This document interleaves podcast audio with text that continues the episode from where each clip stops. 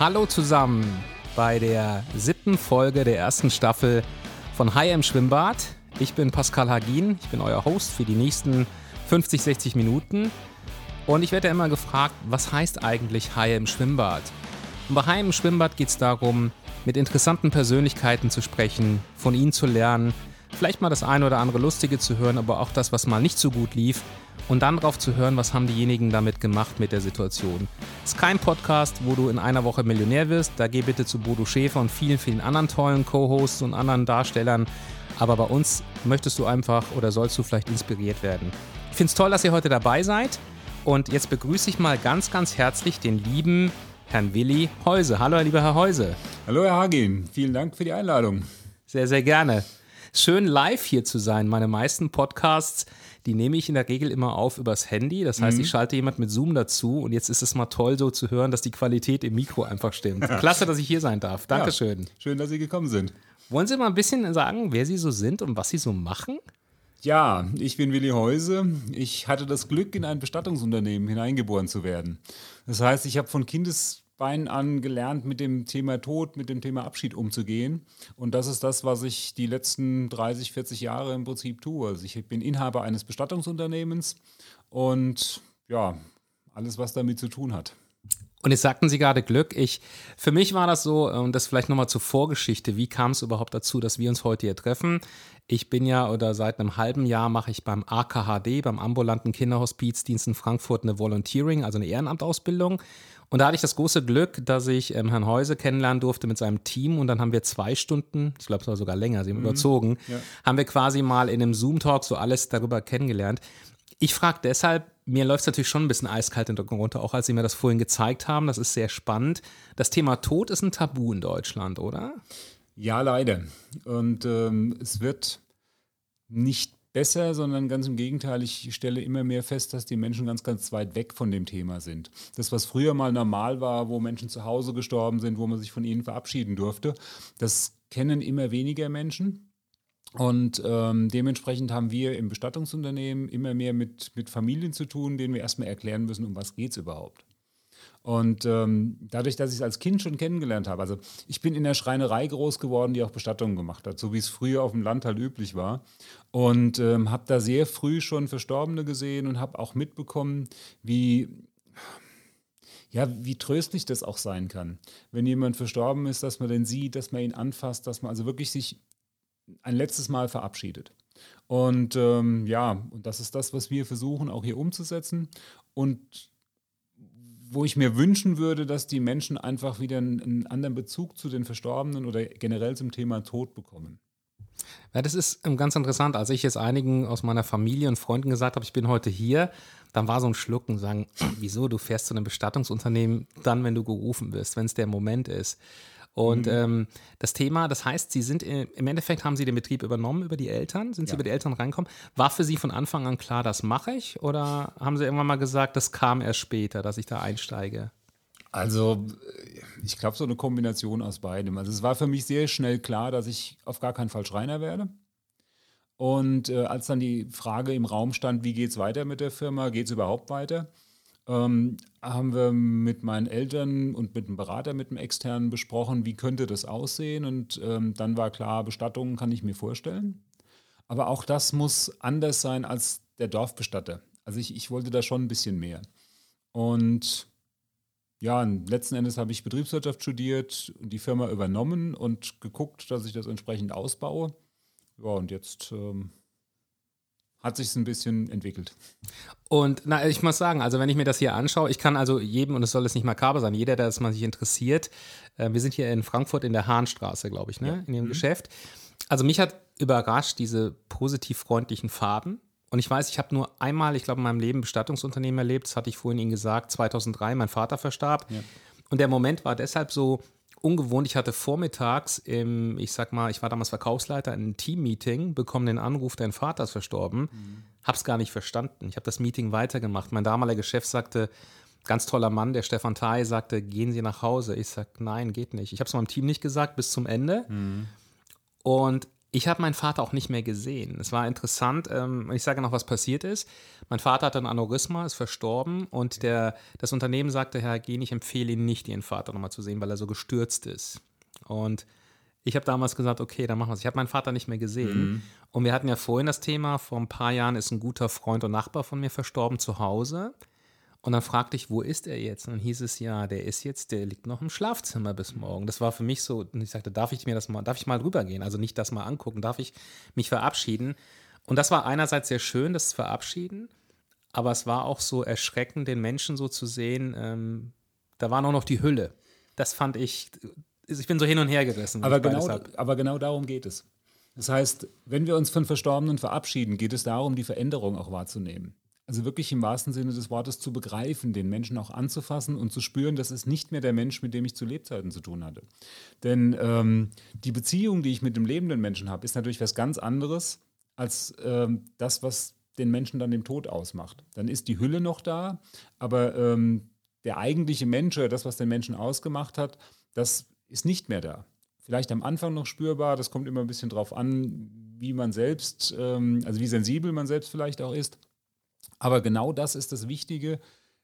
Wenn jemand verstirbt, ihn zu sehen, ihn anzufassen, ein letztes Mal zusammenzukommen, um wirklich zu realisieren, er ist tot. Und ich habe von vielen Menschen schon gehört, sie, die Empfehlung vom Bestatter war, schauen Sie sich den Verstorbenen auf gar keinen Fall mehr an. Ich kann Ihnen das nicht empfehlen. Das heißt für mich eigentlich, es, es gibt eigentlich nur zwei Erklärungen dafür. Entweder hat sich der Bestatter noch nie mit einem Trauerprozess auseinandergesetzt, oder aber er könnte seine Arbeit ein bisschen besser machen. Also es gibt für mich so gut wie keine Gründe, warum man sich den Verstorbenen nicht anschauen sollte. Ja, ist gut, dass Sie das sagen. Das ist zumindest für die Zukunft werde ich da auf jeden Fall mal anders drauf achten. Und wie war das? Ähm, jetzt haben Sie das Unternehmen dann übernommen und ähm, haben ja irgendwann mal Ihre Frau kennengelernt. Und dann haben Sie Ihre Frau, kam ja irgendwann mal die Frage, was machst du beruflich? Ähm, war das denn? Ja, das war ähm, sehr, sehr spannend, weil wir haben uns dann unterhalten und irgendwann äh, kam so dieser blöde Spruch, und was hast du so für Leichen im Keller? Und, der ähm, passt aber auch gut, muss man der, der hat in dem Fall wirklich gut gepasst. Und ich zu meiner Frau, äh, nee, die haben wir nicht im Keller, die haben wir im Erdgeschoss. Mhm. Was natürlich erstmal für Verwirrung sorgt. Also mhm. wie, wie im Erdgeschoss, sage ich, mhm. naja, wir haben ein Bestattungsunternehmen und dementsprechend sind die Leichen bei uns im, ähm, im Erdgeschoss. Naja, das hat, haben wir erstmal herzlich gelacht, weil das wirklich vom, vom Wortspiel so ganz, ganz nett war. Äh, aber das war dann kein Problem für meine Frau. Also für die ganze Familie nicht. Ähm, obwohl ich das in der Praxis öfter mal erlebe, wenn es um das Thema Bestattungen geht, dass die Menschen dann sehr schnell das Gespräch beenden oder ähm, peinlich berührt sind, weil sie nicht wissen, wie sie mit dem Thema umgehen sollen. Ja, weil es immer noch, glaube ich, ein Tabu ist wahrscheinlich oder, oder auch nicht, ja. sind nicht gern gezeigt. Wie hat sich denn das Sterben in den letzten 30 Jahren verändert? Jetzt hier in Frankfurt. Hat sich es verändert? Und auch die Trauer? Mm, also das Sterben selbst hat sich, glaube ich, gar nicht so sehr verändert. Ähm, es hat sich eher verändert, wo wir sterben. Also viele Menschen möchten ja am liebsten zu Hause versterben, mhm. aber wir sind geschätzt so bei 80 Prozent äh, der Menschen, die in einer Einrichtung versterben, also in einem Altenheim oder mhm. in, in, einem Krankenhaus, in einem Hospiz, also eben nicht zu mhm. Hause. Mhm. Und das ist tatsächlich was, was sich sehr verändert hat. Und ähm, auch der Umgang mit, mit dem Tod oder mit, mhm. mit dem Sterben hat sich verändert. Das, was früher zu Hause in der mhm. Familie stattfand oder wo zumindest ein Bezug da war. Also ich kann mich erinnern, bei mir in der Familie, äh, meine Oma, die äh, hatte Krebs, die haben wir zu Hause gepflegt.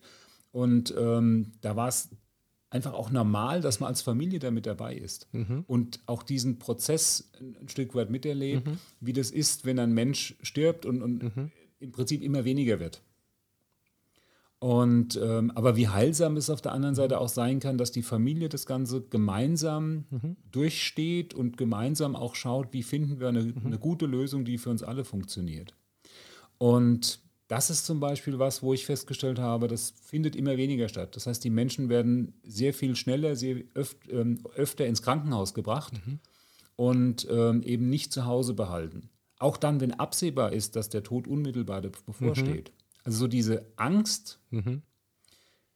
sich mit dem Sterben auseinandersetzen zu müssen oder tatsächlich einen Menschen loszulassen, das hat extrem zugenommen, wo die Menschen einfach es Institution, institutionalisieren, also mhm. abgeben mhm. an eine Institution und eben nicht selbst damit zu tun haben wollen. Und das Thema Loslassen, ich habe das jetzt noch nicht erlebt, aber wenn ein Mensch, oder was ist da Ihre Sicht, ein Mensch, der im Sterben liegt, und ich habe öfters gehört, dass die Hinterbliebenen ähm, ihn nicht gehen lassen können. Haben Sie es mhm. auch erlebt, dass da irgendwas passieren muss, dass derjenige dann auch gehen kann? Ähm, ja, also aus, äh, aus der Erzählung kenne ich es zumindest. Ich selbst habe es in der eigenen Familie nicht miterlebt. Aber es ist oftmals so, dass die Menschen immer dann sterben, wenn die Familie nicht dabei ist. Also gerade im Krankenhaus, mhm. wenn der Besuch da ist, dann mhm. halten, also ja, dann, dann, dann können die Menschen oftmals nicht gehen, weil sie das Gefühl haben, meine Familie ist damit noch nicht im Reinen, also sie können noch nicht loslassen. Mhm. Und die sterben dann meistens, wenn die Familie mhm. eben nicht dabei ist. Und von daher ist es schön, das habe ich in der Ausbildung zum Trauerbegleiter auch gelernt, ähm, es ist gut, wenn man die Erlaubnis auch dafür gibt. Mhm. Also wenn man wirklich dem, dem Sterbenden signalisiert, es ist für mich okay. Es tut mir mhm. zwar weh, mhm. es ist traurig, wenn du jetzt gehst, aber es ist auch in Ordnung. Mhm. Und das erleichtert den Sterbenden oftmals, ähm, dann wirklich loszulassen und zu mhm. sagen, okay, wenn das für dich okay ist, ist es für mich auch. Mhm. Dann kann ich gehen. Verstehe ich. Und das Thema generell, ich sag mal, ähm, wie sich heute verabschiedet wird, ich gebe mal ein Beispiel. Anfang des Jahres ist ein sehr guter Freund von mir verstorben an Leukämie und er ist, glaube ich, gerade 40 geworden oder Anfang 40. Und was ich stark fand, ich meine, es war natürlich schade, durch Covid durften damals, glaube ich, nur zehn Gäste mit dazu. Also mhm. wir durften alle nicht dazu, was nicht schön war. Aber er hat in der Filmindustrie gearbeitet und dann hat ähm, seiner Familie erlaubt, dass man einen roten Teppich auslegt, wow. dass sein alter Chef der kam mit einer Lederjacke und hatte die Baywatch-Boje. Also sie haben sein mhm. Leben gelebt. Okay. Wir haben aus unserem Unternehmen ihm den ähm, Energy Drink gegeben, haben gesagt, du bist ein so ein Rockstar. Mhm. Und ähm, ich, ich, erst dachte ich, kannst du das machen? Und dann haben aber alle gesagt, das war er, so war er. Erleben Sie, dass das mehr kommt oder sind eigentlich die Beerdigungen heute noch so, wie ich sie mir vorstelle? Wir gehen hin, da ist der Sarg, alle weinen, danach wird gegessen. Also das ist so mein Bild. Danach wird gegessen mhm. und nach zwei Stunden gehen alle und das war's lässt sich schwer pauschal äh, mhm. beantworten. Also was ich sehe ist, es ist immer ein bisschen abhängig vom Alter des Verstorbenen. Also je, jünger, je jünger die Menschen sind, also je mehr sie auch noch im Arbeitsleben gestanden haben, desto eher kommen so Ideen. Also weil dann einfach auch ein aktives Umfeld noch da ist, die auch ähm, sich Gedanken machen, sich selbst mit einbringen. Und je älter sie werden, desto weniger Umfeld gibt es zum einen. Also wir haben mittlerweile viele, die versterben weit nach dem 90. Lebensjahr. Und dann gibt es kaum noch Menschen aus dem direkten äh, Umfeld. Und selbst die Familie ist dann meistens auch sehr klein. Das heißt, da kommen so Ideen dann oftmals nicht auf. Ja, also, interessant, weil es natürlich auch viele schon verstorben sind, Ja, natürlich. Also sie, sie haben dann einen sehr kleinen Kreis äh, an Trauergästen, die zur Trauerfeier kommen, weil es kaum noch jemanden gibt. Wenn sie 95 sind, sind die meisten Schulkameraden schon tot. Oder man guckt frühzeitig im Leben, dass man sich mit jüngeren Menschen zusammentut, die dann 60 sind. oder das, ja, aber das ist ja. tatsächlich ein, ein, gesellschaftliches. Ja, die Pyramide. Es ist, ja, es ist ja nicht wirklich ein Problem, ja. aber ja. es ist im Prinzip eine gesellschaftliche Entwicklung, mhm. dass wir eben durch die Alterspyramide immer mehr alte Menschen haben, aber eben nicht unbedingt ähm, viele auf, auf einem Haufen, also jetzt nicht viele 95-Jährige, die noch in kompletter Klassenstärke da sind, sondern die sind dann eher vereinzelt. Und das bringt natürlich mit sich, dass die Trauerfeiern in einem äh, vorgerückten Alter eher klein sind und dann aber auch weniger so Ideen aufkommen. Altersbedingt zum einen, ähm, aber eben auch bedingt durch die Anzahl der Trauergäste. Das ist ein interessanter Insight. Das hatte ich gar nicht auf dem Schirm. Und die Menschen werden ja immer älter. Ich glaube, mhm. mittlerweile ein Mann wird Anfang 80, eine Frau wahrscheinlich vier, fünf Jahre länger ja. oder lebt ein paar Jahre länger. Gab es mal ähm, oder gibt es in anderen Ländern Beerdigungen, Arten der Feiern, die Sie begeistern? Ich denke es wieder an den James Bond-Film. Ich habe immer den James Bond-Film im Kopf, ich glaube in Mexiko. Ja, und dann dachte Mexico ich, City mit der, mit der Parade, die extra genau. für James Bond ja gemacht wurde, die ja nicht, ah, okay. die nicht traditionell ähm, in Mexico City gemacht wird, sondern die seit dem James Bond-Film ähm, aufgeführt wird. Äh, ja, es gibt natürlich in, in anderen Ländern ganz andere äh, Arten, mit dem Tod umzugehen ähm, sei es den Verstorbenen wirklich zu Hause aufzubahren bis zur Beisetzung. Ich habe letzt mit einem Kollegen aus Afrika einen, einen Videochat gehabt, der auch sagte, für die ist es ganz normal, dass ungefähr 500 Leute zu einer Bestattung kommen. Und denen in der Covid-Zeit jetzt beizubringen, dass nur 50 vielleicht kommen dürfen, ist undenkbar. Ähm, oder dass die, äh, in, in, Ghana gibt es zum Beispiel Särge, die mit dem Leben des Verstorbenen zu tun haben. Da kann es also passieren, dass der in der Coca-Cola, äh, in der Sie können Pepsi machen, Sie können ist alles in Ordnung. Okay, also ich bin heute neutral. Okay, in einer Cola-Dose entsprechend ja, beigesetzt klar. werden oder in, in einem Flugzeug oder in einem Bus, also wo der Sarg quasi so gestaltet ist, dass es zum Leben des Verstorbenen passt. Also das ist wirklich ein komplett anderer Umgang als bei uns. Und da wird auch sehr viel mehr gesungen und getanzt. Oder gucken Sie nach New Orleans, diese Jazz-Funerals, wo, wo wirklich eine, die, die Brassband entsprechend ähm, den, den Trauerzug begleitet und dieses, dieses Wechselspiel zwischen auf der einen Seite Freude und auf der anderen Seite diese tiefe Betrübtheit. Also dies, dieses, dieses ganze Spannungsfeld kommt da entsprechend raus. Also da gehen andere Kulturen, andere äh, Länder auch ein Stück weit anders damit um. Wissen Sie, wo ich immer mit gekämpft habe, und das habe ich, glaube ich, bei meinem Vater auch anders gemacht.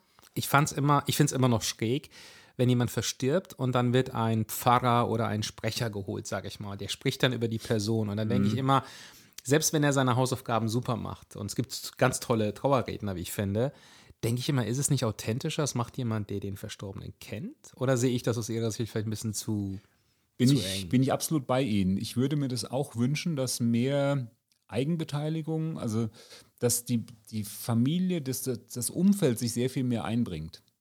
Wir erleben allerdings leider, dass in der akuten Situation die Menschen entweder so in Trauer sind oder gar nicht den Kopf frei haben, solche Ideen mal reifen zu lassen. Ähm, ich würde es mir wünschen, weil ich auch finde, dass ein Pfarrer oder ein Redner immer nur die zweitbeste äh, Möglichkeit ist, weil diejenigen den Verstorbenen selbst nicht kannten, oftmals die Familie auch nicht kennen. Und ähm, von daher fände ich es toll, wenn aus dem Umfeld entsprechend vielleicht auch mehrere Menschen etwas über das Leben des Verstorbenen oder über die Beziehung, die sie mit ihm hatten, erzählen. Das fände ich persönlich sehr schön, würde ich mir für meine eigene äh, Verabschiedung auch wünschen. Aber wie ich schon sagte, es hängt sehr vom Alter ab, wann jemand verstirbt, wie viel im Umfeld überhaupt noch da sind, die zu dem, zum Leben oder zu, dem, zu der Entwicklung des Menschen noch äh, was erzählen können. Ja, absolut. Ich finde auch, oder so das Thema, ähm, wer dann am Ende noch kommt. Also ich finde, da kann man dann wahrscheinlich so ein bisschen erkennen, auch was der, wer der Mensch war, wie er wertgeschätzt wurde. Weil ich habe schon Beerdigungen auch erlebt, muss ich sagen, auch mein eigenes Umfeld, da waren dann fünf bis sieben Gäste und das waren keine, da habe ich gemerkt, der Mensch hatte keine Freunde mehr. Mhm. Das ist dann so ein, so ein Aufwachmoment, finde ich. Also ich habe mir ja. so gefragt, wenn, ich habe mal eine Aufgabe gehabt von einem Trainer, schreib mal zu deinem 80. Geburtstag eine Rede. Mhm. Und ähm, ich würde mir eigentlich wünschen, wenn ich mal irgendwann diesen Planeten verlasse, dass da ganz viele Leute sind und vielleicht auch mal eine lustige Geschichte sagen, da ist ihm mal was ganz Blödes passiert ja. oder so. Und ähm, weil das, ich fand in der Wahrnehmung immer, man sitzt dann zusammen, dann ist die Trauer, alle sind in schwarz, damit fängt es ja schon an. Alle, mhm. den ganzen Tag sind alle in schwarz gekleidet. Danach geht man essen, es ist auch so, der ein oder andere lockert es mal ein bisschen auf, aber es ist ein sehr unschönes Format, fand ich. Also ich finde es immer, ich fände es toll, wenn bei mir mal irgendwann ganz viele Menschen sind. Mhm. Und wenn es vielleicht ein paar Musikstücke auch spielen, die ich gut fand und nicht diese traurigen Sachen, die, wo, wo, jeder schon weinen muss. Also wo schon, wenn ich schon den ersten Gongschlag höre oder Ave Maria, das war so ein Beispiel, dann wurde Ave Maria gespielt. Da zerreißt mir das Herz. Ein wunderschönes Lied, ein wunderschönes, aber. Mhm. Ähm, also da bin ich jetzt wie gespalten, weil äh, gerade Musik und gerade traurige Musik oder nee, andersrum. Gerade bei einer Trauerfeier habe ich heutzutage ja fast nur noch den, den einzigen Anlass, offiziell auch mal Tränen fließen zu lassen. Ansonsten ist ja alles immer wunderschön und hip und toll und die Werbung sagt, es gibt nur noch junge Menschen, die sind alle fit, das ist alles gar kein Thema. Aber öffentlich traurig sein, öffentlich mal eine Träne fließen lassen, darf ich eigentlich nur bei einer Trauerfeier. Da ist es gesellschaftlich akzeptiert.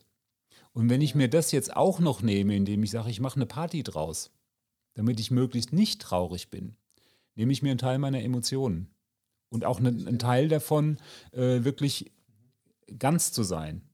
Ich brauche beides. Ich, ich brauche Party, ich brauche Spaß, ich muss lachen. Aber das Weinen gehört genauso dazu. Und das nehmen wir uns immer mehr. Das stimmt. Das, wo, ich habe gerade überlegt, wo könnte man noch weinen? Ich glaube, im Kino wäre es noch erlaubt, bei dem einen oder anderen. Ja, da ist Film. schon wieder dunkel, da kriegt es ja keiner mit. Da ist erlaubt, aber Sie haben recht. Und ich sag mal, das ist auch so ein Phänomen, als Mann dürfen Sie sowieso nicht weinen. Das ist ja auch so. Ich glaube, das ist. Die, die alten Bilder haben wir dummerweise immer noch im Kopf, auch wenn wir. Ja. Also, man, ich bin jetzt nicht mehr ganz so die Generation, die mit Indianer kennt keinen Schmerz und, und, diese ganzen Sprüche, die jetzt gendermäßig ja auch ganz schwierig sind. Und. Ähm, Aber trotzdem habe ich den Eindruck, dass die jungen Menschen, speziell junge Männer, immer noch groß werden mit diesem Bild. Du bist ein Mann, du bist ein starker Kerl, du darfst keine Emotionen zeigen. Und das finde ich so schade. Weil ich denke, wir sollten im 21. Jahrhundert in der Lage sein, das möglich zu machen oder auch jungen Männern zu signalisieren, es gehört dazu, die komplette Bandbreite zu leben. Was auf der anderen Seite aber wieder zu der Schwierigkeit führt, ähm, die Rollenbilder verwischen was in der äh, Identifikation von jungen Männern auch immer schwieriger wird. Früher war es ganz klar, der Mann ist der Verdiener, ähm, er hat die Familie zu versorgen und die Frau ist zu Hause und äh, guckt, dass das Familienleben funktioniert. Mittlerweile ist jeder für alles zuständig und keiner für irgendwas. Also es wird auch schwieriger mit der Identifikation. Für Frauen durch die Emanzipationsbewegung hat sich unheimlich viel getan. Mhm. Was ich total klasse finde, wirklich auf Augenhöhe zu kommunizieren. Es wird nur für uns Männer immer schwieriger, unsere Rolle zu finden. Auf der einen Seite sollen wir der Softie sein, der sich ähm, rührend um die ganze Familie kümmert und rund um die Uhr ähm, als, als emotionaler Ansprechpartner zur Verfügung steht. Auf der anderen Seite soll man trotzdem noch der harte Kerl sein, aber auch mit einem weichen Kern und so, so ein bisschen von allem irgendwie finde ich persönlich extrem schwierig zur Zeit ja. oder äh, heutzutage eine Rollendefinition des Mannes zu finden. Ja, und vor allen Dingen, was Sie gerade meinten, mit, auch mit dem Thema Wein, selbst wenn Sie nicht in der Öffentlichkeit weinen, ich wüsste nicht, wann ich das letzte Mal auch mal alleine geweint habe. Mhm. Ich erinnere mich einmal doch tatsächlich, ich habe ein Video von Anthony Robbins gesehen, also das ist ja für mich der mhm. NLPler, der Coach. Ja. Und er hat auf Netflix eine Serie gemacht und das war so ergreifend, da habe ich zu meiner Frau gesagt, da kamen jetzt die Tränen. Mhm. Aber ich wüsste, ich kann es an der Hand abzählen. Ich habe auch immer diesen Glaubenssatz, ich bin kein Mann, der weint. Wahrscheinlich kommt das, weil man es in der Vergangenheit hatte. Und ähm, aber ich, das ist tatsächlich das Rollen, das, das Phänomen. Ich, Im Job können sie es nicht. Im ich, Job können ja, sie es nicht. Also, also ich finde es total schwierig, äh, ja. gerade heutzutage eine Rollendefinition für den Mann auch irgendwo zu, mhm. äh, zu finden. Ja. Für die Frau ist es einfacher, weil da reden wir über Gleichberechtigung. Wir haben äh, Quotenregelungen, wir haben äh, entsprechende, ähm, auch in den Konzernen entsprechende Regelungen, dass Frauen bei gleicher Qualifikation ähm, entweder ja, bevorzugt werden oder zumindest in, in gleichem Maße entsprechend berücksichtigt werden. Tolle Entwicklung, ganz prima, aber für uns Männer echt eine Schwierigkeit, äh, weil wir schauen müssen, was ist denn unsere Identifikation? Wer sind wir denn jetzt noch oder welche Rolle wollen wir denn einnehmen? Ja. Welche können wir denn einnehmen? Der, ich glaube, der David Beckham sagte mal einen tollen Satz, was er ist. Da hat er gesagt, er ist metrosexuell. Mhm. Das fand ich irgendwie so klasse. Er sagt, er steht für alles. Er kann alles anziehen. Das muss man dazu sagen, sehr attraktiver Mann, der konnte auch wirklich alles anziehen. Ähm, ich habe noch mal, vielleicht noch mal einen Schwenk ähm, in ein, noch mal ein anderes Tabuthema, was mich interessiert, das Thema Suizid. Mhm. Jetzt werden Sie ja nicht nur gerufen, wenn im Krankenhaus ein 80-jähriger Mann, eine 80-jährige Frau, wo Sie vielleicht sagen, das ist der Lauf des Lebens. Was machen Sie, was geht in Ihnen vor, wenn Sie da gerufen werden und sagt, jemand hat sich vor eine Bahn geworfen oder er, das erleben Sie ja. Sie erleben ja das, was kein anderer Mensch sieht. Wie, wie härten Sie sich da ab? Äh, gar nicht. Also abhärten sowieso nicht. Also wenn, wenn jemand in diesem Beruf abhärtet, dann stirbt er auch ein Stück weit ab. Mhm. Ähm, was natürlich, was wir machen müssen, uns abgrenzen. Mhm. Ähm, und ich sage es zu unseren Mitarbeitern auch immer wieder, es geht darum, dass wir mitfühlen, aber nicht mitleiden. Mhm. Also Empathie gehört mit dazu, aber man muss sich klar machen, als Bestatter, das ist unser Beruf. Das ist ähnlich wie ein Arzt. Wenn der mit jedem Patienten, den er operiert, mitleiden müsste, äh, könnte er den Beruf nicht ausüben. Also von daher geht es um eine professionelle Abgrenzung, aber eben um ein Mitfühlen und um ein Verstehen, was da gerade passiert. Und wenn Sie jetzt Suizid ansprechen, ähm, das ist sicherlich eine, eine schlimme Erfahrung, in erster Linie für die Familie. Und ich denke mir immer, wie verzweifelt muss ein Mensch sein, dass er sich selbst das Leben nimmt. Auf der anderen Seite sage ich aber auch, das ist auch sein gutes Recht. Also wer sind wir als Gesellschaft, um Menschen vorzuschreiben, ob sie ihr Leben beenden dürfen oder eben nicht? Das ist interessant, wenn ich da mal kurz rein darf. Ähm, vor ein paar Jahren ist ein ehemaliger Chef von mir, hat sich das Leben wohl genommen. Mhm. Und ein anderer Kollege, der sagte, das ist nicht in Ordnung, der hat sich vom Acker gemacht. Und ich habe nichts dazu gesagt, weil ich wollte nicht in so ein Tabuthema rein. Mhm. Und dann dachte ich auch, dann kam so immer so schnell, verstehe ich gar nicht, dem ging es doch gut, der hatte Häuser, der das ist immer so die Perspektive von außen. Ich mhm. weiß doch gar nicht, was der Mensch hat. Ja. Und ähm, deshalb habe ich mich da immer zurückgehalten. Ich habe leider in meiner alten Firma, habe ich viele Menschen aus den Jahren aus den Augen verloren und ich finde es schlimm, wenn man dann über Jahre hört, weißt du, der und der hat sich das Leben genommen. Mhm.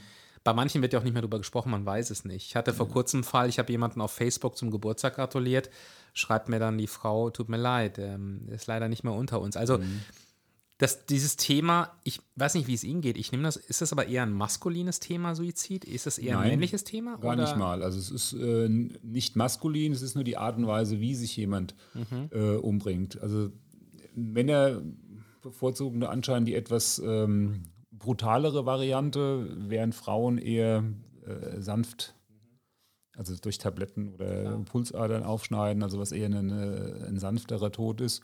Und Männer haben dann wirklich mehr so die brutale, wie von Zug oder äh, Erhängen oder Erschießen. Und ähm, das, also ich finde es immer traurig und, und erschreckend, mhm. ähm, weil ich mir immer denke, war es nicht möglich, vorher Hilfe zu bekommen oder dem, dem Menschen Hilfe zu, äh, zu geben. Wobei ich auf der anderen Seite weiß, nicht jeder kann diese Hilfe annehmen oder nicht jedem ist auch zu helfen. Ähm, deswegen finde ich es prinzipiell nicht verwerflich, wenn jemand sein Leben selbst beendet. Ich denke, das, das Recht sollten wir haben, ähm, sofern eben vorher alle Hilfsmöglichkeiten ausgeschöpft sind. Aber es ist immer äh, dramatisch, das ist halt auch die Schwierigkeit, deswegen auch für die Familie dramatisch, weil die müssen mit dem Tod des anderen leben. Und die werden oft keine Antwort bekommen. Genau. Äh, Mascha Kaleka hat das so schön gesagt, mhm. den eigenen Tod, den stirbt man nur, mit dem des anderen muss ich leben. Mhm. Und da steckt unheimlich viel drin, weil wenn ich tot bin, interessiert es mhm. mich nicht mehr großartig. Aber meine Familie, das Umfeld, also alle, die, ähm, die begleitet das, die, die das genau, die begleitet das äh, lange, lebenslang letztendlich. Und je nachdem, wie dramatisch das Ganze war, und bei Suizid ist halt immer das Stigma auch noch mit dabei, äh, hättet ihr das nicht verhindern können. Also da ist so ein, so ein Schuldgefühl, spielt da auch immer mit eine Rolle. Und das finde ich persönlich sehr, sehr schwierig, weil, wie Sie sagten, von außen, wir wissen nicht, was, was den Menschen dazu bewogen hat. Depression vielleicht, weiß man alles nicht. Vermutlich in den meisten Fällen ist es so, weil ähm, ich kenne jetzt keinen, der sagt, ich weiß halt nicht, was ich treiben soll, ich werfe mich mal von Zug. Also es, ist, ja. es macht kein, kein, ja. kein Mensch, der normal im Leben steht. Also ich denke, es ja. muss eine Vorgeschichte haben und ähm, von daher finde ich es immer wieder traurig, aber in manchen Situationen durchaus auch nachvollziehbar.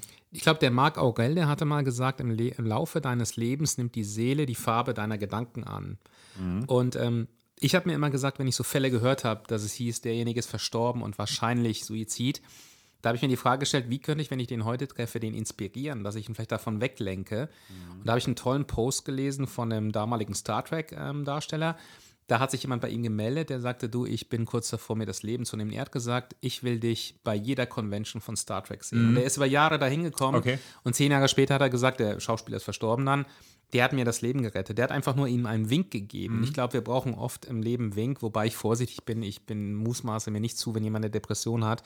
Ich finde es nur tragisch, wenn man, und ich war in vielen Fällen so überrascht. Ich mhm. habe gedacht, wieso hättest du jetzt nicht mit Schuldgefühl, aber wäre schön, wenn ich dem vielleicht nochmal so einen Wink gegeben hätte, guck mal, da geht die Sonne doch noch ein bisschen auf. Ja. Deshalb, wir hatten in einer der Folgen davor, hatte ich den wunderbaren Evan Bortnick, der war mein NLP, also Neurolinguistic Programming, mein, mein Master. Mhm. Und da arbeitet man viel mit diesem Reframing. Und äh, das finde ich so wichtig, wenn man das Beispiel, Sie gehen montags ins Büro und dann sagt das Team, ach, es ist Montag.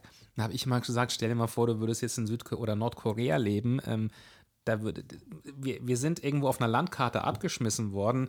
Ähm, wir hätten auch nicht in Deutschland oder in Europa geboren mhm. werden können. Wir hätten in Afrika, whatever, und hätten es vielleicht nicht so gut gehabt. Deshalb sage ich immer, reframed das, guckt, ähm, wie es euch geht. Und ich habe so ein bisschen, dass man so ein bisschen auch ein Verhältnis dafür bekommt. Ja, wobei einfach. mit dem, äh, es geht uns gut, in, in welchem äh, Kontext ist das Ganze denn? Ich weiß nicht, ob nicht andere Menschen mit in einfacheren Verhältnissen nicht genauso glücklich oder glücklicher leben als wir. Ja, das stimmt. Also ich, ich, ich, ja, ich, ich finde, das hat noch nicht mal unbedingt was mit der Kultur, in der wir unterwegs sind, zu tun, sondern tatsächlich mit dem, was wem messe oder was messe ich einen Wert bei und was ist mir im Leben wichtig. Ich denke, das ist, äh, also das ist für mich eigentlich die Hauptfrage überhaupt im Leben, zu, scha äh, zu schauen, was brauche ich, was hätte ich gerne, wo möchte ich persönlich hin sinnvollerweise das natürlich mit dem Partner, der Partnerin abgestimmt, dass wir so ein bisschen dieselbe äh, Lebensperspektive haben, sonst wird es irgendwann schwierig oder geht halt irgendwann auseinander. Und wenn man dann so eine, so eine gemeinsame Lebensvorstellung hat, zu schauen, okay, was brauchst denn tatsächlich? Und ich fand es so genial. Ich habe mal eine, eine, Fernsehsendung gesehen, da ging es um, ähm, um einen Immobilienmakler, der Luxusvillen äh, gemakelt hat. Und der stand dann, ich weiß nicht mehr genau, irgendwo im Süden war es, mit einer Luxusvilla mit 24 Schlafzimmern, Pool und also hast du nicht gesehen. Also wirklich ein Ding für zig Millionen Euro. Und der stand dann da und dachte, ach, ist ja alles ganz schön, aber überlegen Sie doch mal, Sie müssen sich immer Gäste einladen, sonst fühlen Sie sich hier völlig einsam. Was brauchst du im Leben denn mehr als einen leckeren Teller Pasta, einen guten Rotwein dazu und nette Gesellschaft? Und das in, in, in der Luxusvilla für zig Millionen. Also das war der Makler, der das gesagt hat. Der dachte, Junge, Junge, du hast es verstanden. Darum geht es im Leben. Es geht um die Beziehung, die wir führen. Und es geht darum, für sich selbst zu gucken, was brauche ich denn tatsächlich. Dieser ganze materielle Besitz, der ist zwar ganz nett, aber wir werden ihn nicht mitnehmen können, wenn wir sterben. Das habe ich auch gehört. Also ähm, das, das ist ziemlich sicher. Nicht umsonst heißt, das letzte Hemd hat keine Taschen. Ja. Ich kann da nichts mitnehmen. Ähm, und und das ist für mich auch unheimlich wichtig und das ist auch was, mhm. was ich aus dem Beruf oder aus der, mhm. der, der, Zeit mit Trauernden oder eben im Bestattungsunternehmen gelernt habe. Ähm, wir kommen hier alle nicht nebendraus. Also wir sollten zusehen, dass wir die Zeit, die wir haben, bestmöglich gestalten. Also wirklich überlegen, was will ich denn? Und nicht im, im, egoistischen Sinne, was, was kann ich und äh, wie kann ich den anderen damit wehtun, sondern ganz im Gegenteil, wie kann ich für mich ein gutes Leben führen und alle anderen haben auch was Positives davon. Das ist interessant, was Sie sagen. Der Steve Jobs hat angeblich mal den Satz gesagt, der Tod ist die beste Erfindung des Lebens. Und dann hat er danach gesagt, mehr oder weniger, wenn wir den Tod nicht hätten, dann würden wir das Leben gar nicht schätzen. Dann würden wir auch das, was Sie gerade sagten, meine Zeit. Mhm. Es gibt ja Menschen, habe ich gestern wieder gesehen, ein paar Prozent der Menschen, die wollen sich kurz vor ihrem Tod einfrieren lassen, um dann in 100.000 Jahren wieder auf die Welt zu kommen, wo ich denke, wie egoistisch ist das? Wir sind jetzt schon siebeneinhalb ja. Milliarden. Ähm, der Tod ist ja, glaube ich, auch wichtig, dass die Nachfolge der Generation auch nochmal auf diese Welt kann. Deshalb ist es doch wichtig, dass auch Menschen gehen, oder? Ja, natürlich. Ich meine, das ist doch eine Horrorvorstellung, wenn man überlegt, dass alle überleben. Also ja, zum klar. einen wäre es ja langweilig, weil wir immer mit denselben Menschen zu tun haben. Kommt ja nichts Neues nach. Oder, oder selbst wenn was Neues nachkommt, müssen die alle irgendwo hin. Und ähm, ich denke, irgendwann ist auch mal gut. Also ich, ich, ich wüsste auch nicht, warum ich noch 100 Jahre hier sein sollte. Also man, irgendwann ist auch wirklich sowohl vom körperlichen als auch vom geistigen, auch von dem, was ich erlebt habe, irgendwann macht es auch keinen Spaß mehr. Und das ist auch mit dem Körper ist ja auch interessant. Wenn ich mal so 150 Jahre zurückgehe, da ist der durchschnittliche Mensch 35 geworden. Was ich mich immer frage, mhm. auf den Bildern von früher sind die Männer immer dick alt, aber das sind wahrscheinlich die Reichen, die sind wahrscheinlich alt geworden, mhm. weil ich frage mich immer, wo sind denn immer diese, es hieß ja früher sind die Menschen mit 30, 40 gestorben. Naja. Wahrscheinlich auch wegen der Medizin, vermute ich mal, oder? Also ich, ich glaube, es sind verschiedene Sachen. Das eine ist, die Medizin spielt eine Rolle mhm. und das andere, wer konnte sich denn Fotos leisten? Die reichen, stimmt. Das waren jetzt auch nicht unbedingt die, stimmt. die mit 35 gestorben sind. Ja, das stimmt. Äh, also von daher, die Fotos, die wir heute sehen, sind wahrscheinlich genau von denen, die ausreichend zu essen hatten, die eine bessere medizinische Versorgung hatten, die eine höhere Bildung hatten, was alles dazu beiträgt. Ähm, ja, aber auch da, es gab früher ja auch Menschen, die 70, 80 Jahre alt geworden sind. Aber es sind natürlich im Verhältnis weniger als heutzutage. Und da spielt die Medizin, die Hygiene eine ganz große Rolle, die Ernährung, die wir haben. Also das, ähm, da hat sich schon unheimlich viel getan. Haben wir eigentlich noch genug Platz? Ich denke immer, ähm, wir haben vorhin das Thema gehabt, es gibt ja die ähm, Feuerbestattung, es gibt die Erdbestattung. Das mhm. sind die beiden, glaube ich, die wir in Deutschland haben, oder? Genau. Oder die also Wasser, ja, und dann noch im Wasser Von den Bestattungsarten ist es tatsächlich nur Feuer und Erde. Genau. Äh, alles andere sind entsprechend Beisetzungsmöglichkeiten. Also wenn jemand Feuer bestattet ist, die Asche kann man in verschiedenen, äh, in, also auf verschiedenen möglich, auf verschiedene Arten und Weisen beisetzen. Oh ja, gar nicht so einfach. Ähm, also letzten Endes die Asche kann ich auf verschiedene Weisen beisetzen, beziehungsweise ich habe verschiedene Möglichkeiten der Grabgestaltung. Das kann in der Erde sein, das kann in einer Nische sein, das kann am Baum sein, das kann auch im, in der See, also im, im Weltmeer sein. Das ist alles kein Problem. Bei der Erdbestattung habe ich halt letzten Endes nur den örtlichen Fried oder den Friedhof, in aller Regel den örtlichen. Ähm, weltweit gibt es noch zwei, drei andere Sachen, die aber hier in Deutschland äh, entweder nicht erlaubt oder generell nicht, nicht machbar sind. Also sowas wie eine Himmelsbestattung, wo im, in, in Nepal wird es immer noch gemacht, wo die Verstorbenen den Geiern zum Fraß vorgeworfen werden. Das ist aber schon makaber, oder? Aus aus so. Klingt im ersten Moment makaber, wenn man sich die Lebensumstände anschaut, wird es nachvollziehbar. Und zwar ähm, das findet in aller Regel in Gebieten statt, wo sie felsigen Untergrund haben. Es gibt dort keine oder kaum Bäume. Das heißt, sie haben kein Holz, wo sie die Verstorbenen entsprechend entweder einäschern können oder ähm, wo sie die, die Verstorbenen halt in, in einem Sarg beisetzen. Und der Untergrund gibt es halt auch nicht her. Also haben die Menschen, die dort leben, sich einfach überlegt, was können wir machen? Und das Natürlichste ist halt, so wie es Aasgeier oder äh, aasfressende Tiere gibt, das machen wir mit unseren Verstorbenen genauso. Irgendwo mhm. müssen sie ja hin. Ja, das stimmt. Also es ist für uns hier in, in Deutschland Wirkt's natürlich ein bisschen, ja. bisschen schräg, es, mhm. es klingt ein bisschen fremd, aber für die Lebensumstände dort macht das absolut Sinn. Was muss ich denn machen? Ich hoffe, dass ich noch ein paar Tage oder ein paar Jahre auf dieser Welt bekomme. Wenn ich so eine tolle Wikingerbeerdigung haben möchte auf dem Floß, dann schießt irgendwann an so einem Pfeil und darauf, das ist unmöglich in der Welt, oder? Sowas ähm, zu machen? Also zumindest nicht in Deutschland. Ja. Das kann ich Ihnen schon mal sagen. Nordics könnte ich mir aber schon vorstellen, dass sie das machen, oder? Also ich wüsste jetzt aktuell keinen äh, Ort, wo das offiziell erlaubt wäre. Ja. Ähm, könnte mir allerdings vorstellen, also ich weiß, in Indien ist es ja so, dass am Ganges tatsächlich so eine Art Scheiterhaufen aufgebaut wird, die mhm. Feuerbestattungen wirklich mit, ähm, ja, auf, auf dem Holz, mhm. ähm, ja, auf dem Holzscheiterhaufen quasi durchgeführt werden. Und die geht aber viele Stunden, glaube ich, ne? Weil ja, der Körper geht, ja, natürlich, es dauert halt viele ja. Stunden, weil sie nicht wie in, in Deutschland in Krematorien, mhm. sie haben ja nicht diese, diese komprimierte Hitze, mhm. sondern ähm, wenn sie ein Lagerfeuer anmachen, das viel geht ja halt einfach auch in die Luft und, und, der Körper braucht dann halt relativ lange, bis er verbrannt ist. Das geht, glaube ich, über acht oder neun Stunden, wo halt immer wieder auch Brennmaterial nachgelegt werden muss. Und das haben wir halt in Deutschland mit den Kremations- oder generell in, in den äh, Industrieländern mit, mit den ähm, Industriekrematorien eben nicht weil die mit einer Temperatur zwischen 900 und 1200 Grad einäschern und da dauert der Prozess 70 bis 90 Minuten und dann ist die Einäscherung rum. Okay. Und geht der Trend eher zum Verbrennen oder kann man definitiv. sagen? Definitiv. Also hier, hier, bei uns definitiv. Also hier bei uns heißt in Deutschland generell ja. und dann gibt es innerhalb von Deutschland auch nochmal Unterschiede. Speziell hier im Rhein-Main-Gebiet sind wir bei rund 80 Prozent Feuerbestattung und eben nur noch 20 Prozent Erdbestattung. Weil ich habe mich immer gefragt, ich meine Frau ist Portugiesin und wenn ich in Portugal auf Friedhöfen sind, da sind immer diese ganz großen Vorbauten, da stehen manchmal sogar Häuser, also wirklich kleine Häuser da drauf. Mhm. Und da sage ich immer, wo habt ihr denn zukünftig diesen Platz? Haben wir, haben wir genug Friedhöfe eigentlich? Oder ist das durch den Wechsel, dass man sagt, irgendwann sind die Gräber, laufen ja, glaube ich, auch mal mhm. aus, oder? Äh, auch so ein, so ein deutsches Ding. In vielen anderen Ländern kaufen sie das Grab und das behalten sie auf Lebzeiten oder besser gesagt okay. ähm, für die Ewigkeit. Ja. In Deutschland ist es ja so, dass sie alle 20, 25, 30 Jahre die, die Gräber neu belegt werden oder eben halt nachgekauft werden müssen.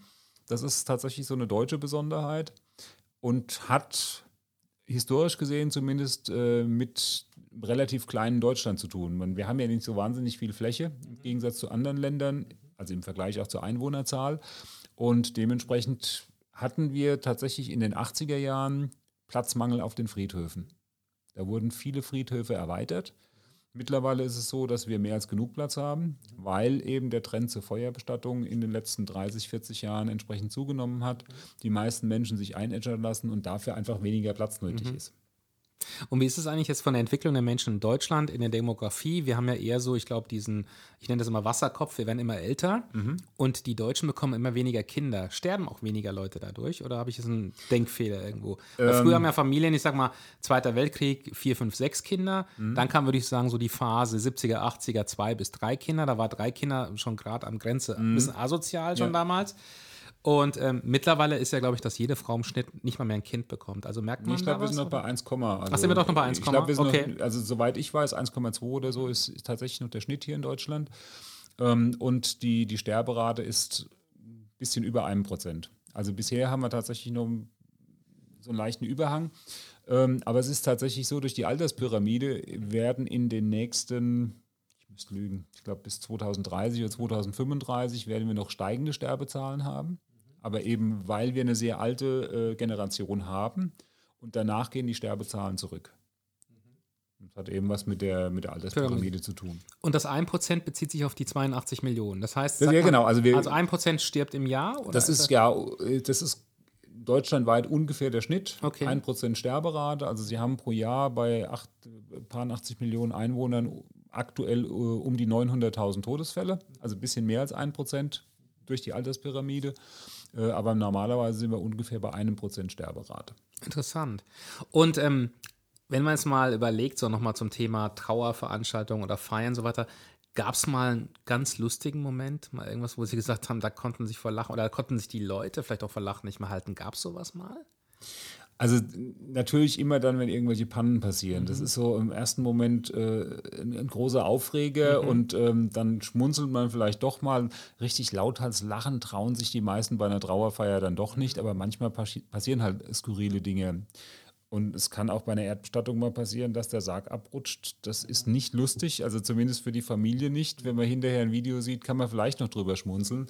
Äh, aber Hört meistens, sich lustig an, muss ich sagen. Ja, natürlich. Also äh, das ist für ja, Außenstehende, sieht es natürlich, ja. sieht es auch ähm, durchaus zum Schmunzeln aus. Für die Familie ist es dann eher so, so ein Schreckmoment und ähm, Sie können als Bestatter sicher sein, das kriegen Sie 30 Jahre später noch erzählt. Aber nicht, dass dann wieder so wie damals bei der Oma der Sarg ins Grab rauscht ja, und so. Also das, das, das, sieht man dann so in witzigen Videos. Ja. Und gab es mal in Ihrem Leben, das ist auch so ein bisschen das Motto von dem Podcast Heim Schwimmbad, mal ein Erlebnis in Ihrem Leben, wo Sie mal an der Kehrtwende waren, wo es mal, wo Sie vielleicht mal in einer aussichtslosen Situation waren. Das muss nicht im Job gewesen sein, auch so. Und da so ein bisschen die Frage, was haben Sie daraus gelernt, wenn Sie das mit uns teilen möchten? Also nicht ein Moment, sondern es ist eher so eine Entwicklung, wo ich äh, mit, mit zunehmendem Alter und mit, ähm, ja, natürlich auch mit entsprechend Ausbildung und, und Coaches ähm, für mich immer wieder, na nicht immer wieder, sondern irgendwann mal festgestellt habe, dass ich, wie ich schon sagte, ein, ein endliches Leben habe und für mich überlegen möchte, um was geht es mir im Leben.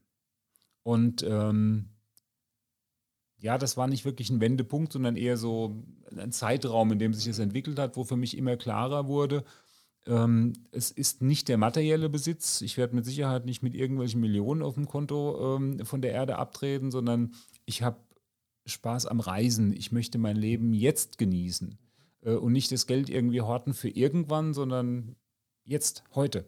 Ich weiß nicht, ob ich morgen noch erlebe oder ob ich morgen noch so kann, wie ich heute kann. Deswegen, ähm, und das, das eint mich auch mit meiner Frau. Wir haben da die, die gleiche Einstellung, dass wir sagen, okay, wir leben unser Leben jetzt und das wollen wir in vollen Zügen genießen.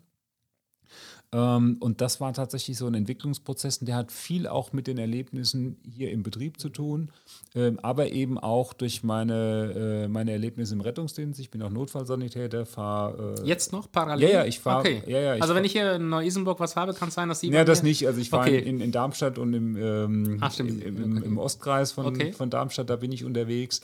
Ähm, aber das sind da komme ich immer wieder in, in, in Situationen, wo ich sage, ja, ähm, also es bestätigt mich immer wieder darin, dass ich halt nur jetzt das Leben habe und ich nicht weiß, wann es rum ist. Das kann ein Schlaganfall sein, das kann ein schlimmer Unfall sein äh, oder eben halt wirklich der Tod. Und dann ist es rum. Und bis dahin möchte ich es eigentlich so gut wie möglich genießen. Aber so eine tolle Einstellung, vor allen Dingen, wenn Sie das mit Ihrer Frau so abgesprochen haben. Ihre Frau ist Geschäftsführerin hier, genau. Jetzt, oder? Meine Frau leitet die Geschäfte ja. hier im Unternehmen ähm, und sie ist absolute Quereinsteigerin. Die hat ja. mal Bank gelernt, also Bankkauffrau. Wir haben uns beim Studium kennengelernt, also beim Betriebswirtschaftsstudium. Über die Leichen im Keller? Über die Leichen im Keller, also zumindest ähm, war das dann ja. kurzzeitig mal ein Thema mit den Leichen im Keller. Und ähm, dann war eigentlich klar, wir werden nicht zusammenarbeiten, weil das ist nicht kompatibel. Also privat sind wir kompatibel, beim Arbeiten nicht. Und das kenne ich irgendwo her. Ja, es ist vielleicht in Beziehungen so, dass man das auch wirklich trennen sollte. Ja. Und das ging auch im Prinzip erst dann, als die Firma eine entsprechende Größe hatte, dass wir sagen, okay, wir haben eine Zeit lang zusammengearbeitet, also im, im gleichen Unternehmen, aber eben nicht ähm, im gleichen Büro und auch nicht an der gleichen Sache.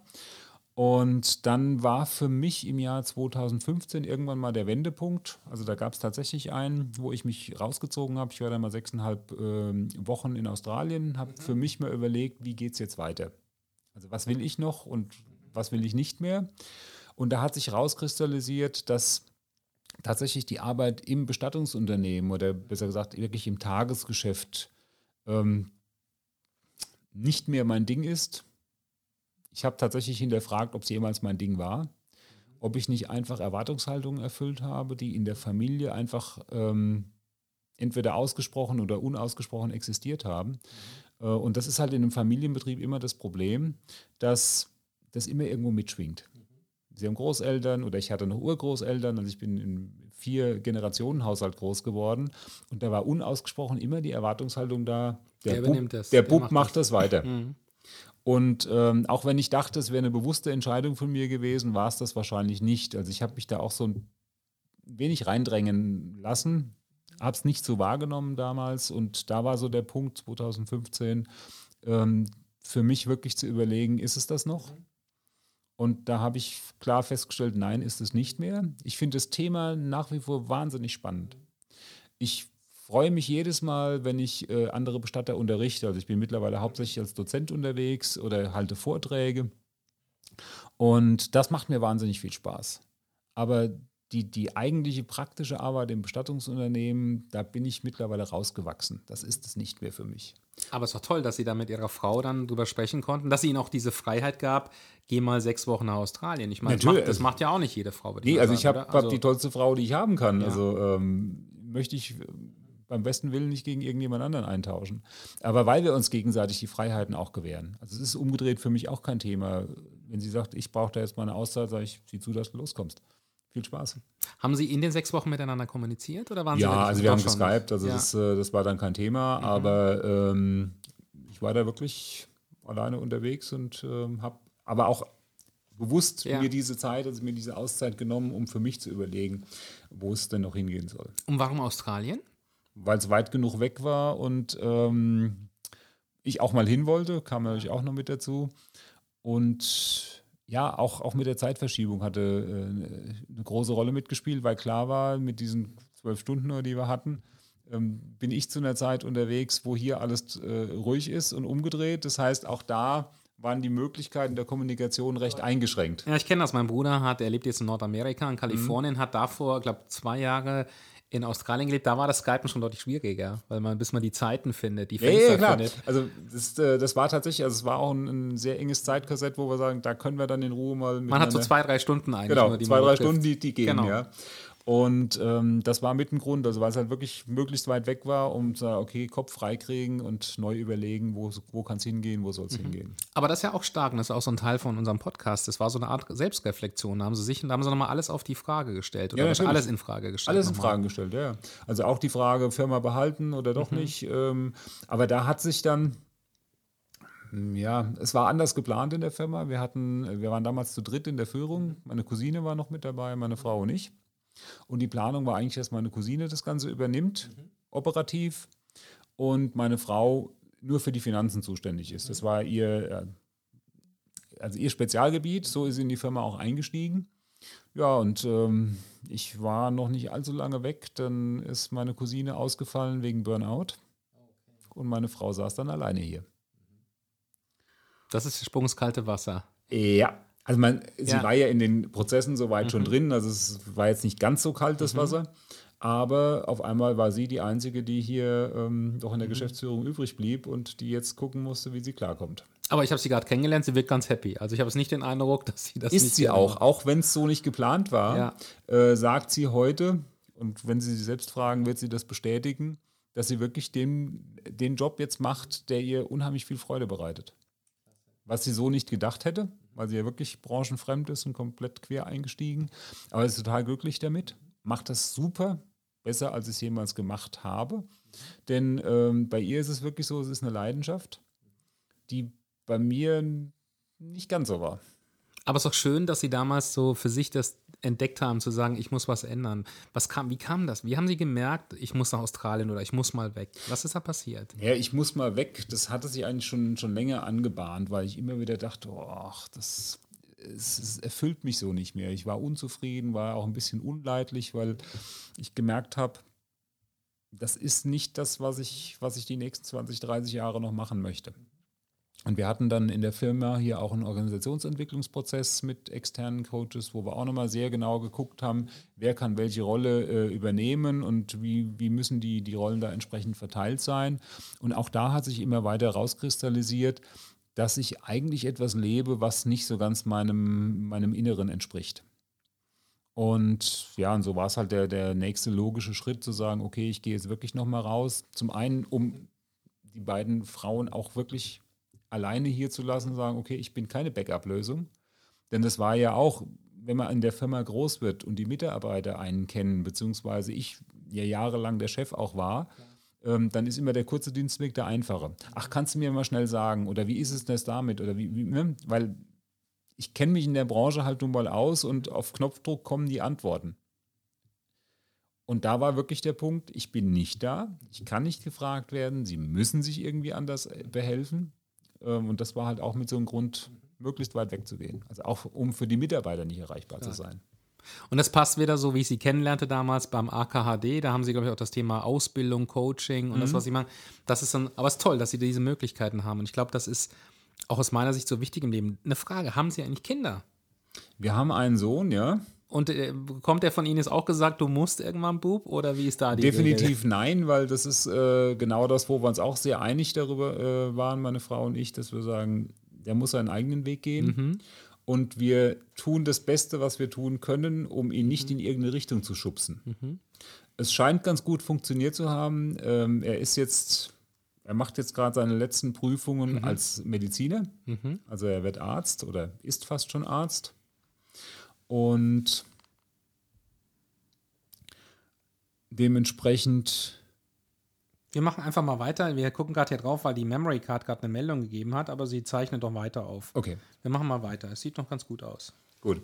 Also, wir mhm. haben bei unserem Sohn versucht, mhm. äh, es möglichst anders zu machen, also ihn nicht in irgendeine mhm. Richtung zu drängen und es scheint ganz gut gelungen zu sein, mhm. denn äh, er ist eine andere Richtung eingeschlagen, er hat Medizin studiert, mhm. er ist jetzt fast fertig, hat jetzt noch zwei Prüfungen, dann mhm. wird er in den nächsten ja, zwei Monate, wird es vielleicht noch dauern, dann ist er Arzt. Und es ist klar, dass er nicht in die Firma einsteigt und die Firma mhm. auch nicht übernehmen wird. Okay. Also von daher scheinen wir das zumindest richtig gemacht zu haben. Und äh, es sieht so aus, als würde er in der Richtung ein sehr glückliches Leben führen. Klasse, es ist aber auch toll, dass Sie ihm die Möglichkeit geben. Jetzt habe ich immer zum Abschluss immer noch eine Frage. Ich schaue immer noch mal ein bisschen auf das Gerät hier, weil er gerade so eine Fehlermeldung gab. Wir machen es aber keinen Stress. Sollte hier was fehlen, nehmen wir den zweiten Part nochmal auf. Kein Problem. Wir machen es aber einfach mal weiter. Und die Frage ist immer zum Schluss, die ich immer habe, Wann war das letzte Mal, dass Sie was zum ersten Mal gemacht haben? Und da habe ich Sie nicht drauf, da habe ich Sie nicht drauf vorgewarnt. Deshalb nehmen Sie sich ein bisschen Zeit. Wann war das, wo ich was zum ersten Mal mhm. gemacht habe? Das ist gar nicht mal so ewig her. Und zwar zu meinem 50. Geburtstag.